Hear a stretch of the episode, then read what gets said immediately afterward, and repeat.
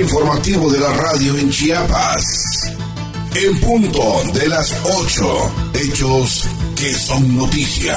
En la voz de José Luis Roque. Comenzamos.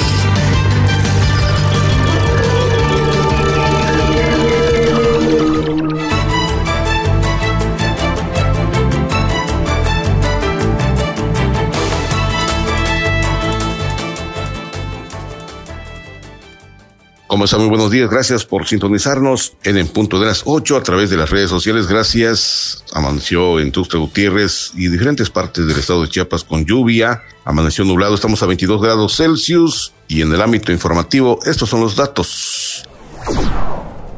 Rutilio Escandón arranca entrega de paquetes alimentarios a familias en situaciones de vulnerabilidad.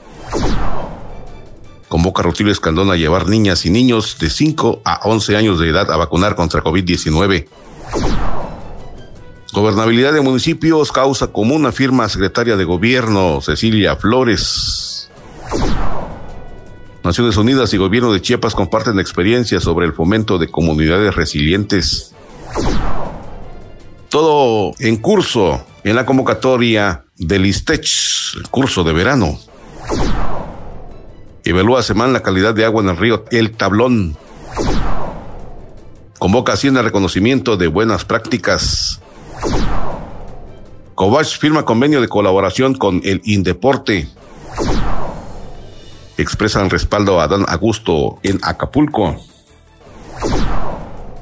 Realiza programa IMSS Bienestar en Chiapas, jornada de salud comunitaria en Huistla. Con esto y más aquí en En Punto de las 8. Bienvenidos, muy buenos días. Está usted escuchando En Punto de las 8.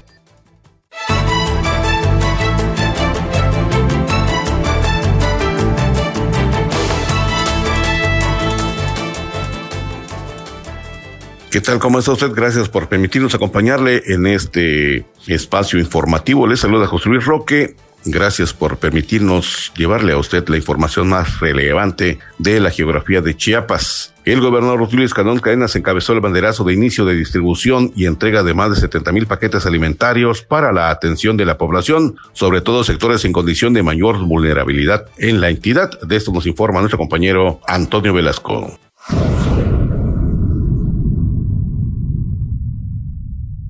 El gobernador Rutilio Escandón Cadenas encabezó el banderazo de inicio de distribución y entrega de más de 70 mil paquetes alimentarios para la atención de la población, sobre todo de los sectores en condiciones de mayor vulnerabilidad de la entidad especialmente en 34 municipios más pobres, donde sostuvo que ahora más que nunca su gobierno invierte los recursos públicos en el bienestar y en el cumplimiento de los derechos humanos de las personas, como es el acceso a una alimentación sana y nutritiva. Estos apoyos son humanitarios y de todo corazón, en beneficio de las personas adultas mayores, madres solteras, mujeres en gestación, así como de las personas desplazadas y familias que han sufrido alguna afectación por las lluvias sin ninguna condición ni distinción. Tengan la confianza de que estos apoyos alimentarios van a permanecer porque queremos que puedan vivir bien y de manera saludable pues eso se reflejará en un mayor bienestar y en el crecimiento del índice de desarrollo humano, apuntó el gobernador del estado. Desde las instalaciones del DIF Chiapas en Tuxtla Gutiérrez, el mandatario estatal convocó a las y los servidores públicos estatales y a las alcaldesas y los alcaldes a vigilar que estos paquetes alimentarios lleguen de manera directa a las personas que más lo necesitan y denunciar cualquier tipo de condicionamiento político o electoral a fin de acabar con las malas prácticas del pasado cuando únicamente lucraban con la necesidad de las familias chiapanecas. Al destacar que el programa alimentario Barriguita Llena Corazón Contento de Regreso a Clases se ha consolidado como un ejemplo a nivel nacional mediante la cual se entregan más de dos millones de desayunos a niñas, niños y adolescentes de escuelas de la entidad y raciones de comidas en 34 municipios de alta y muy alta marginación. Escandón Cadena refrendó el compromiso de seguir trabajando junto al presidente Andrés Manuel López Obrador para lograr que Chiapas sea un verdadero estado de bienestar. En su intervención, la directora del sistema DIF Chiapas, Delia María González Flandes, resaltó que gracias a las economías y al esfuerzo y trabajo coordinado, este importante proyecto sigue beneficiando directamente a las familias que más lo necesitan y explicó que en esta ocasión distribuirán más de mil toneladas de comestibles de alto valor nutricional al tiempo de reconocer a las y los aliados quienes se suman y permiten que estos programas crezcan y apoyen a más chiapanecos. El secretario de Protección Civil, Luis Manuel García Moreno, dijo que en conjunto con el sistema DIF Chiapas y los ayuntamientos, continúa la atención a la población necesitada mediante este programa alimentario que en esta ocasión también beneficia a familias vulnerables por fenómenos naturales y las que sufren desplazamiento forzado, como es el caso de Chenaló, Chalchihuitán, Panteló y otros. Refrendó su compromiso de seguir trabajando en unidad de esta noble tarea de salvaguardar la integridad del pueblo. Finalmente, la presidenta del sistema DIF municipal de Chalchihuitán, Brenda Paola Alfaro Caña, agradeció al gobierno del estado por la entrega de estos paquetes alimentarios que ayudan a fortalecer la nutrición de las personas más vulnerables de los pueblos indígenas. Destacó que estas acciones rompen las brechas de la discriminación y los paradigmas del pasado, y la cuarta transformación se convierte en una realidad. Estuvieron presentes la directora general de Beneficencia Pública en el Estado, Ana José Camacho Hortal, la diputada federal Adriana Bustamante Castellanos por parte del Congreso del Estado, la diputada presidenta de la mesa directiva María de los Ángeles Trejo Huerta, la diputada presidente de la Comisión de Grupos Vulnerables Flor de María Esponda Torres, el diputado presidente de la Comisión de Hacienda, Felipe de Jesús Granda Pastrana, y la diputada presidenta de la Comisión de Atención a Grupos Vulnerables, Paola Villamontes Pérez, así como familias beneficiadas. Para en punto de las ocho, Antonio Velasco.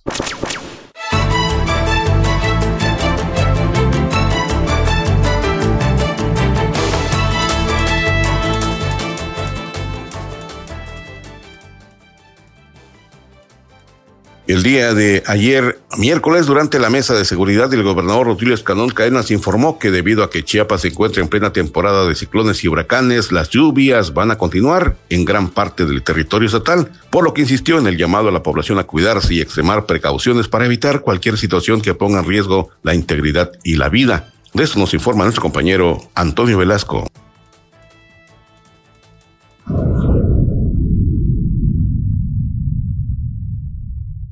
Una de las directrices de la Secretaría General de Gobierno es fortalecer el diálogo entre el gobierno del Estado y municipios para hacer causa común en cuanto al orden y la paz social en todas las demarcaciones, por lo que siguiendo esa ruta convocó a la séptima reunión regional de trabajo con alcaldesas y alcaldes de la zona metropolitana este miércoles 10 de agosto. En la mesa de trabajo realizada en la ciudad de Chiapa de Corzo, la titular de la Secretaría General de Gobierno, Cecilia Flores Pérez, llamó a mantener comunicación abierta y compromiso común para avanzar en todos los ámbitos que requieren atención, ya que la gobernabilidad inicia en los municipios y es competencia de los tres niveles de gobierno. La tarea es compleja, el camino es largo, pero cuando se trabaja con buena voluntad y se impone la razón, se solucionan de fondo los problemas. Por eso abrimos este canal de diálogo, expresó. En ese sentido, instruyó a los delegados y delegadas de gobierno de Venustiano Carranza, Cintalapa, San Fernando y Tuxtla Gutiérrez a mantener una relación cotidiana de apertura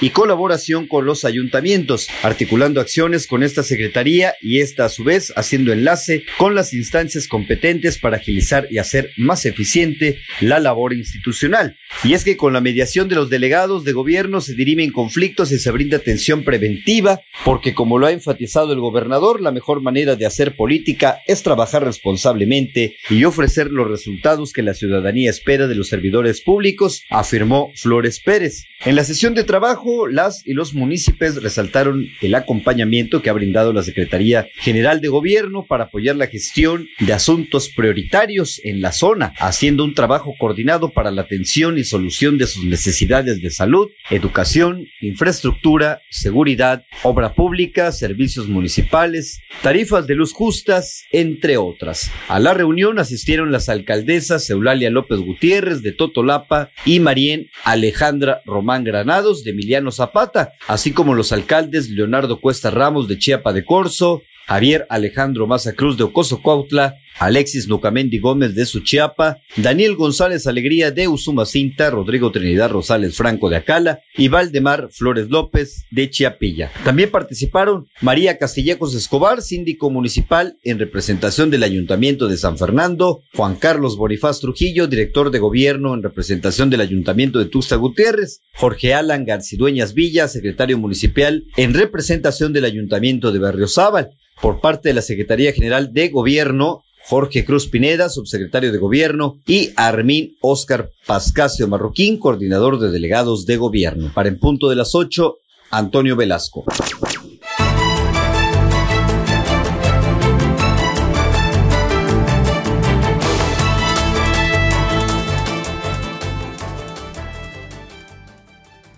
En otros aspectos, una de las directrices de la Secretaría General de Gobierno es fortalecer el diálogo entre gobierno del Estado y municipios para hacer causa común en cuanto al orden y la paz social en todas las democracias y en todas las demarcaciones. Así lo afirmó en la séptima reunión regional de trabajo con alcaldes y alcaldesas en la zona metropolitana de este miércoles, la secretaria de Gobierno Cecilia Flores Pérez. De esto nos da cuenta nuestro compañero Antonio Velasco.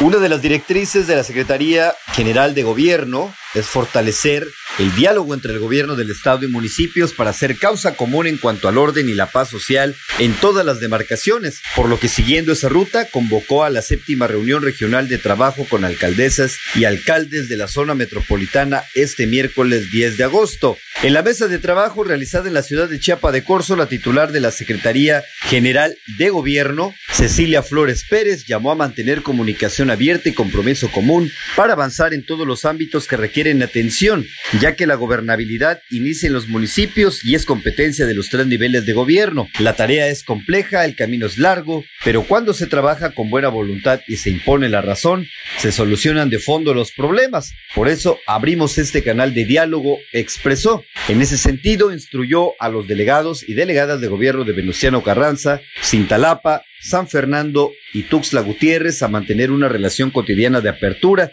y colaboración con los ayuntamientos, articulando acciones con esta secretaría y esta a su vez haciendo enlace con las instancias competentes para agilizar y hacer más eficiente la labor institucional. Y es que con la mediación de los delegados de gobierno se dirimen conflictos y se brinda atención preventiva, porque como lo ha enfatizado el gobernador, la mejor manera de hacer política es trabajar responsablemente y ofrecer los resultados que la ciudadanía espera de los servidores públicos, afirmó Flores Pérez. En la sesión de trabajo, las y los municipios resaltaron el acompañamiento que ha brindado la Secretaría General de Gobierno para apoyar la gestión de asuntos prioritarios en la zona, haciendo un trabajo coordinado para la atención y solución de sus necesidades de salud, educación, infraestructura, seguridad, obra pública, servicios municipales, tarifas de luz justas, entre otras. A la reunión asistieron las alcaldesas Eulalia López Gutiérrez de Totolapa y Marien Alejandra Román Granados de Emiliano Zapata, así como los alcaldes Leonardo Cuesta Ramos de Chiapa de Corzo,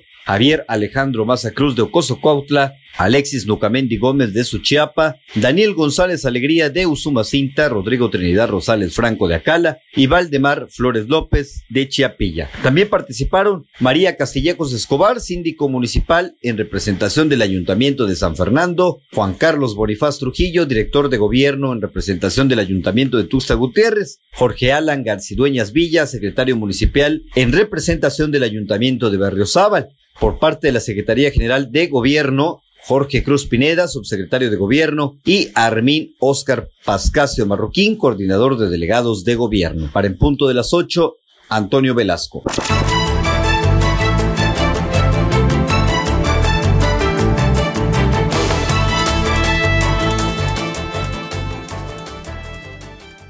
En el marco de la iniciativa desarrollada en Ciudades Resilientes 2030, se llevó a cabo una reunión de trabajo con integrantes de la Oficina de las Naciones Unidas para Reducción de Riesgos y Desastres y el secretario de Protección Civil del Estado de Chiapas. Vamos con la información. Antonio Velasco nos informa.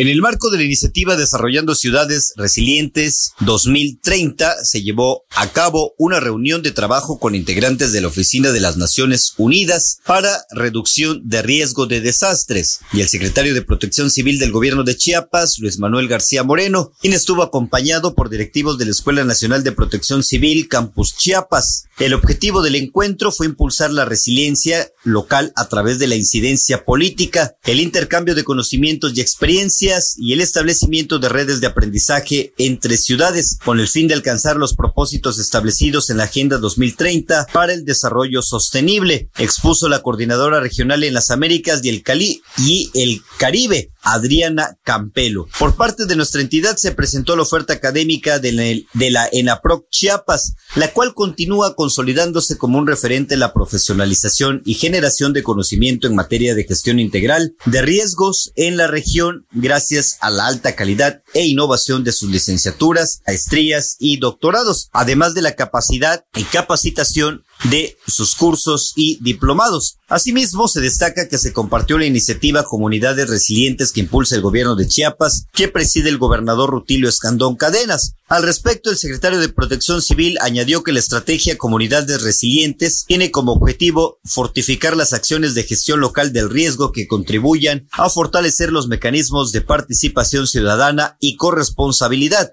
a través de la conformación y actuación de los más de 8.525 comités comunitarios de protección civil. Para en punto de las 8, Antonio Velasco.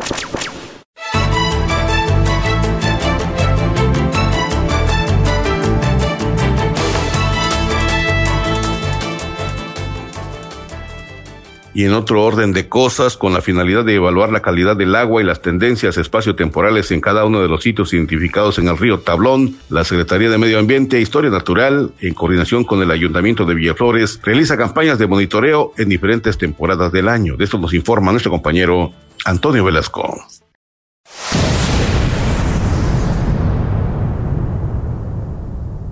Con la finalidad de evaluar la calidad del agua y las tendencias espacio-temporales en cada uno de los sitios identificados en el río El Tablón, la Secretaría de Medio Ambiente e Historia Natural, en coordinación con el Ayuntamiento de Villaflores, realiza tres campañas de monitoreo en diferentes temporadas del año. A la fecha se han efectuado dos muestreos entre los meses de marzo y junio. Se colectaron muestras con el fin de procesar y hacer un análisis fisioquímico y microbiológico en el Laboratorio de Monitoreo Ambiental de la Secretaría de Medio Ambiente e Historia natural, con lo cual se podrá determinar si sus características son aptas para la recreación, potabilización y o protección de la vida acuática, además de valorar en qué medida los impactos derivados de diferentes actividades humanas han repercutido en su calidad. Conocer la calidad del agua de los recursos hídricos es una herramienta fundamental para la toma de decisiones en términos del buen uso y conservación de estos. Dicho indicador, en su forma pura, es decir, tal como lo encontramos en la naturaleza, responde principalmente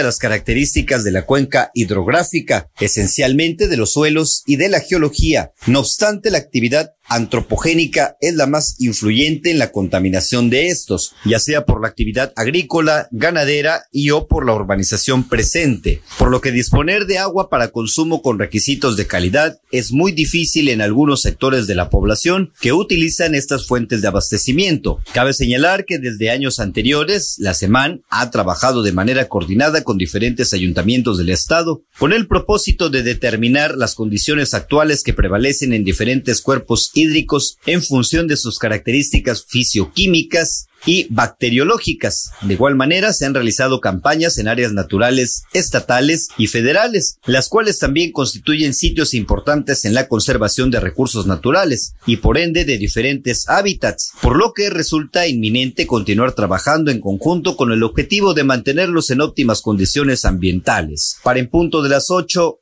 Antonio Velasco.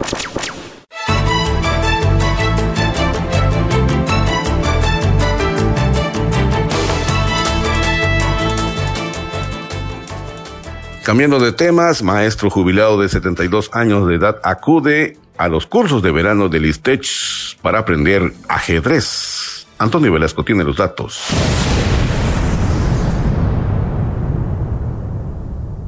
El curso de verano STECH 2022 transita su segunda semana de actividades en donde más de mil niños y jóvenes viven intensas emociones en el domo del STECH, así como en la unidad deportiva, pero también lo hacen madres y padres de familia, como es el caso del maestro jubilado Álvaro Navarro López, quien a sus 72 años quiso aprender a jugar ajedrez. Tengo a mi hijo que quería aprender a jugar y le dije, si quieres te acompaño y vamos a aprender los dos para que juguemos en casa, afirmó el catedrático que se jubiló en 2014 y desde ese momento decidió mantenerse activo en todos los sentidos. Es la segunda ocasión que acude al curso de verano. Su primera vez fue en 2019, año en que se inscribió en la actividad de ajedrez y marimba. Ya ha venido dos veces, siempre estoy pendiente de este curso, pero por la pandemia lo suspendieron dos años y hasta ahora que se volvió a reactivar. En el anterior estuve en ajedrez y marimba fue lo que dijo. Barro López vive con mucha alegría el curso de verano, el cual denominó como totalmente familiar. El ambiente es muy bonito, este curso es muy familiar, en donde vienen todos con niños de todas las edades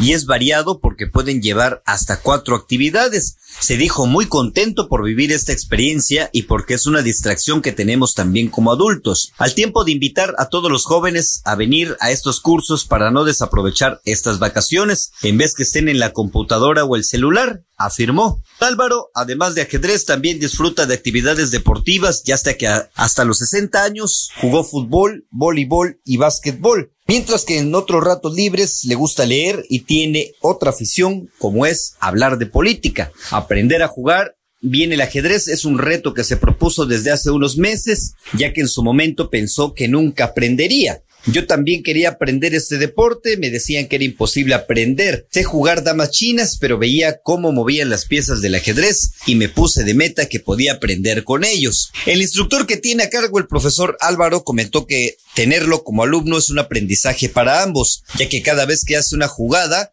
ve la felicidad reflejada en su rostro. Es muy, es muy satisfactorio verlo cuando ellos se emocionan, es como ver a un niño y es algo fascinante. Para en punto de las 8, Antonio Velasco.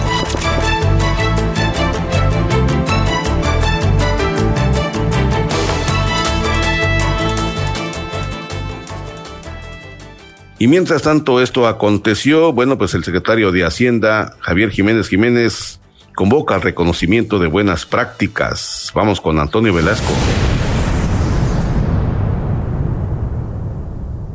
El secretario de Hacienda, Javier Jiménez Jiménez, señaló que en próximos días esta dependencia estará capacitando a funcionarios municipales como parte de un programa emprendido a través de la Subsecretaría de Planeación. Mencionó que dicha actividad busca impulsar las mejoras en las prácticas en los gobiernos municipales, cuyo aprovechamiento y difusión contribuye a fortalecer las capacidades institucionales de los ayuntamientos. El titular de Hacienda explicó que la dependencia ha generado cercanía con las autoridades municipales a fin de apoyarlos en las dudas que presentan en los diferentes programas o proyectos, por lo que esta capacitación se estará replicando en otros municipios. Javier Jiménez reconoció el apoyo de los ayuntamientos para coordinar esta actividad, la cual iniciará en los municipios de Villaflores y Villacorso. Para en punto de las 8, Antonio Velasco.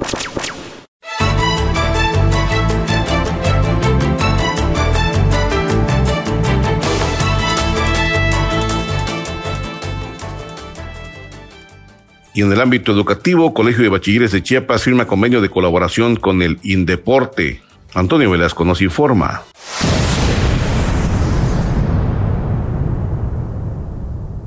El Colegio de Bachilleres de Chiapas firmó convenio de colaboración con el Instituto del Deporte del Estado de Chiapas con la finalidad de contribuir al bienestar y desarrollo integral de la juventud covachense mediante el intercambio de apoyos y uso de instalaciones, intercambio académico, capacitación, evaluaciones clínicas, dietética y psicológica. En ese sentido, el director general del COVACH, Jorge Luis Escandón Hernández, mencionó que el fomento al deporte ayuda a la formación profesional académica de las y los estudiantes, por lo que acordaron el otorgamiento de las facilidades para el uso de sus respectivas instalaciones y el desarrollo de capacitaciones, exhibiciones, pruebas o eventos que permitan fortalecer la cultura del deporte. A su vez, Tania Valeria Robles Velázquez, directora general del Instituto del Deporte de Chiapas, dio a conocer que se darán facilidades para el desarrollo de capacidades encontradas en las y los alumnos, becas deportivas consistentes en la atención de técnicos especializados y entrenamientos deportivos, además del compromiso de desarrollar junto con el COVACH programas de capacitación y certificación de los promotores deportivos de los planteles educativos que lo requieran. Cabe mencionar que con la firma de este convenio se garantiza la inclusión de las y los deportistas de los planteles para el desarrollo académico ideal en Chiapas, valorando a la juventud que necesita de oportunidades y facilidades para la recreación y el deporte. Para el punto de las 8, Antonio Velasco.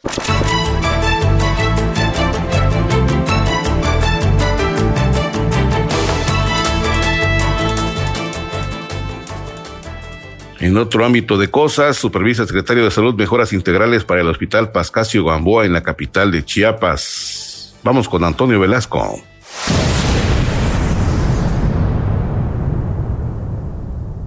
El secretario de Salud del Estado, José Manuel Cruz Castellanos, anunció un importante proyecto de mejoramiento de infraestructura para el Hospital Regional Dr. Rafael Pascasio Gamboa de Tuxtla Gutiérrez, con miras a optimizar los servicios orientados a la atención de la mujer embarazada y el recién nacido. El funcionario estatal realizó un recorrido por las instalaciones de la unidad médica para supervisar los avances en las acciones de mejora continua emprendidas en diferentes áreas prioritarias, encaminadas a reforzar la salud materna y perinatal natal. Señaló que el proyecto para fortalecer la infraestructura del hospital contempla adecuaciones tanto para mejorar la prestación de servicios a la población usuaria como para dignificar los espacios de la base trabajadora. Detalló que a través de la Dirección de Infraestructura en Salud se procede con la reubicación y remodelación del área para alojamiento conjunto de puerperio de bajo riesgo, con 11 espacios para favorecer una relación más estrecha entre la madre, el recién nacido y el equipo de salud, que impacte en la lactancia materna y en los cuidados del bebé,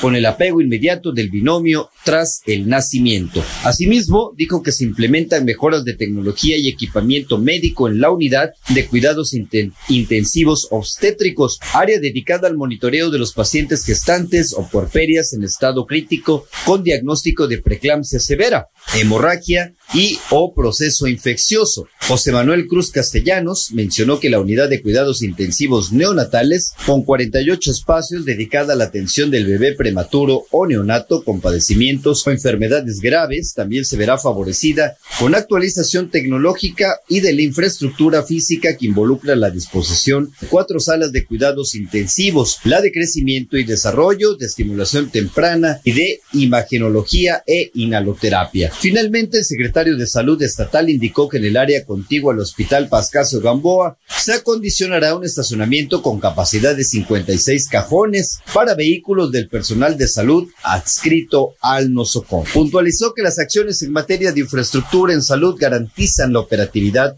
de las unidades de acuerdo con la demanda de servicios y en este caso se busca impactar en la salud del binomio madre-hijo. Para en punto de las 8, Antonio Velasco.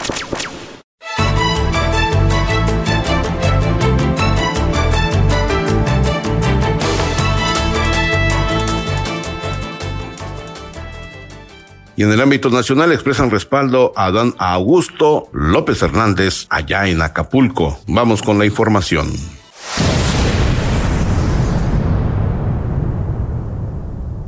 Este miércoles el secretario de Gobernación, Adán Augusto López Hernández, llegó a la ciudad de Acapulco, en Guerrero, donde grupos de personas lo recibieron con muestras de cariño a través de mensajes en pancartas, en un claro respaldo político rumbo al relevo presidencial del 2024. El funcionario federal les externó su agradecimiento por las muestras de afecto. Sin embargo, les pidió que guardaran las cartulinas al tiempo de informar que su presencia en Acapulco obedece a su participación en la 26 Asamblea Plenaria 2022 de la Conferencia de Secretarios de Seguridad Pública del país. Este 10 de agosto, asimismo, López Hernández precisó que la indicación del presidente Andrés Manuel López Obrador es el análisis de la situación que guarda el país, el intercambio de experiencias y de información, así como de seguir trabajando de manera coordinada, pues solamente así seguiremos ganándole la batalla a la delincuencia, enfatizó Adán Augusto al ingresar al recinto donde también se contó con la presencia de la titular de Seguridad y Participación Ciudadana, Rosa Isela Rodríguez Velázquez, y titulares de Seguridad Pública de la Nación. El tabasqueño afirmó que hay estados que requieren especial atención, pues dijo, no es lo mismo analizar la situación en Yucatán, Campeche o Baja California Sur. Es martes 9 de agosto, como parte de su agenda de trabajo, el encargado de la política interna del país se reunió con la gobernadora de Colima, Indira Vizcaino, la secretaria de la sección 30 del Sindicato Nacional de Trabajadores de la Secretaría de Salud,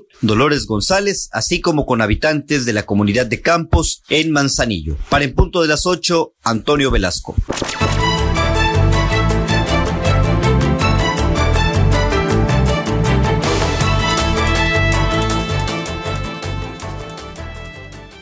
Bueno, pues el tiempo nos ha dado la batalla. Gracias, gracias por su tiempo y permitirnos informarle de la acontecer de Chiapas y de México. Muchas gracias. Nos escuchamos en la siguiente entrega. Hasta la próxima. Usted ha quedado informado. Por esta ocasión es todo. Le invitamos a sintonizarnos en nuestra siguiente emisión. En punto de las 8.